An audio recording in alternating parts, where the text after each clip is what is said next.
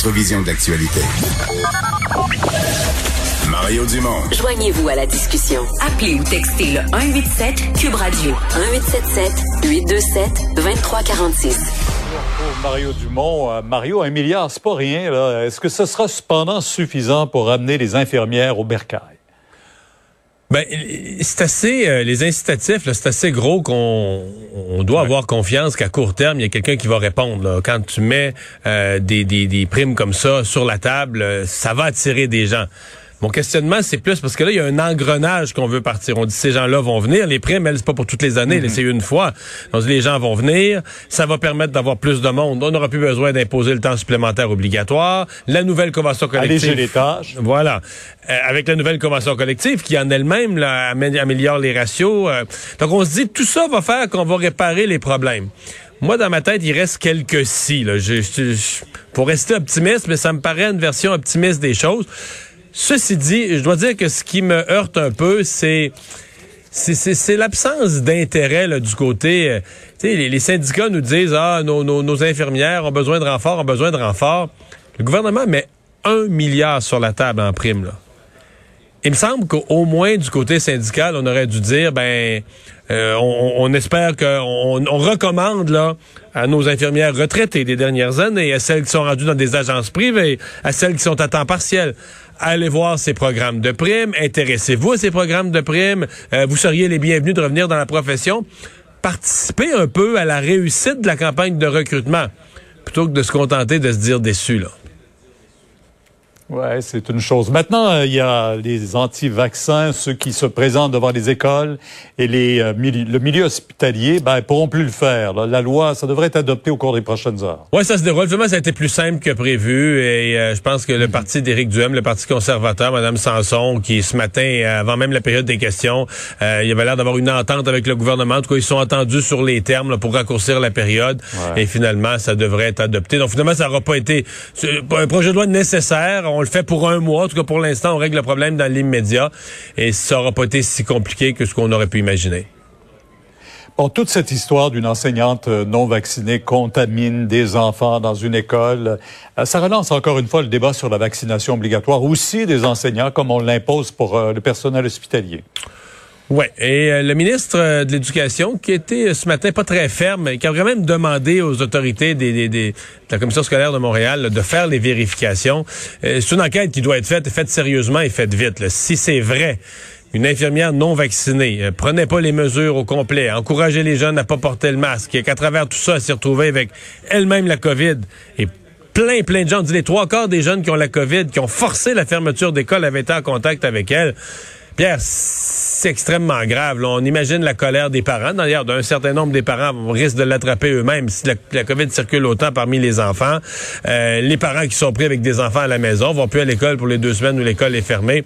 On imagine la colère des parents. Donc, euh, c'est des choses qui doivent être sanctionnées. Et oui, euh, en plus de, de- de sanctionner l'enseignante si tout ça est vrai, ben là, il y a une question réelle. Est-ce que la vaccination obligatoire, dans le fond, même si on est hésitant à dire ouais c'est pas drôle mettre ça obligatoire, on est comme amené dans un entonnoir vers ça. Les conséquences d'une situation comme celle-là sont tellement graves, les parents sont tellement en colère qu'on a l'impression qu'on est comme un peu amené en entonnoir vers cette obligation. Ah oui, parce que c'est les parents, puis c'est aussi des parents qui sont touchés, qui peut-être devront euh, s'absenter du travail, du travail. également, on comprend. Puis, là. puis c'est une école fermée pour deux semaines. roue. là. C'est une école fermée pour deux semaines. C'est ce qu'on voulait éviter.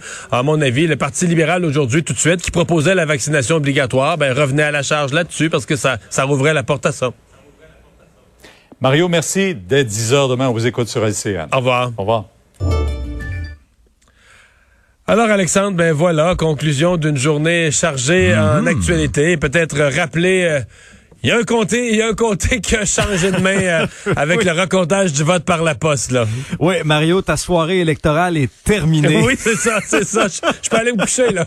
tu peux aller te coucher parce que trois jours après le vote, c'est finalement la libérale Pascal Saint-Onge qui l'emporte dans Brome-Missisquoi sur la candidate du Bloc québécois Marie-Lou Allary. On parle, là, je faisais les calculs tantôt, 186 votes d'écart au final entre les deux. C'était 133, je pense, en faveur de la bloquiste avant le vote par la poste, donc un revirement assez important. Mais tu sais, Alexandre, que les votes par la poste, en gros, là, c'est hier et aujourd'hui que le comptage, le comptage final a été terminé.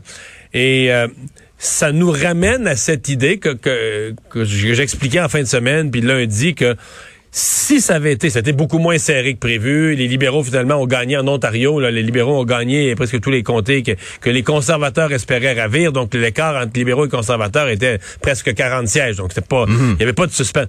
Mais imagine le scénario les conservateurs, les libéraux sont à 3-4 sièges près et que ces quelques sièges de différence là, ils sont, il y en avait quand même une douzaine, une quinzaine là, qui étaient en attente des résultats de vote par la poste qui sont entrés hier et aujourd'hui. On aurait pu sincèrement attendre jusqu'à hier avant de savoir qui, de façon définitive et formelle, forme le gouvernement. On va voir dans les prochaines élections, est-ce qu'on gardera, le, là c'est la COVID, c'est la pandémie, est-ce qu'on gardera cette habitude d'avoir autant de votes par la poste?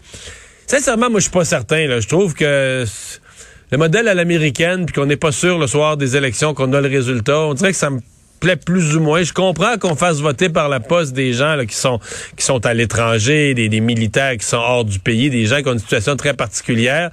Mais je trouve qu'on devrait du côté d'Élections Canada garder des conditions pour qu'au maximum là, euh, tant que c'est possible, on puisse donner un résultat le, le lundi soir. Cette année, on l'a échappé belle mais on, se rend compte quand même que ça aurait été tout à fait possible euh, d'avoir d'être obligé d'attendre jusqu'à mercredi, voire même aujourd'hui, jeudi, avant d'avoir un résultat d'élection.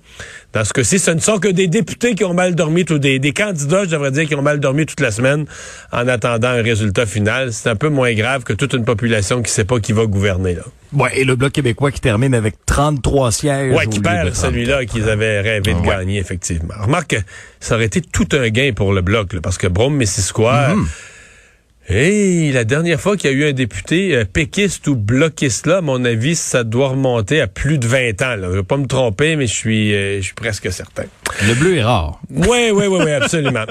Alexandre, merci, merci à vous d'avoir été avec nous euh, au cours de cette émission. On se donne rendez-vous demain 15h30. bonne soirée. Sophie Durocher s'en vient.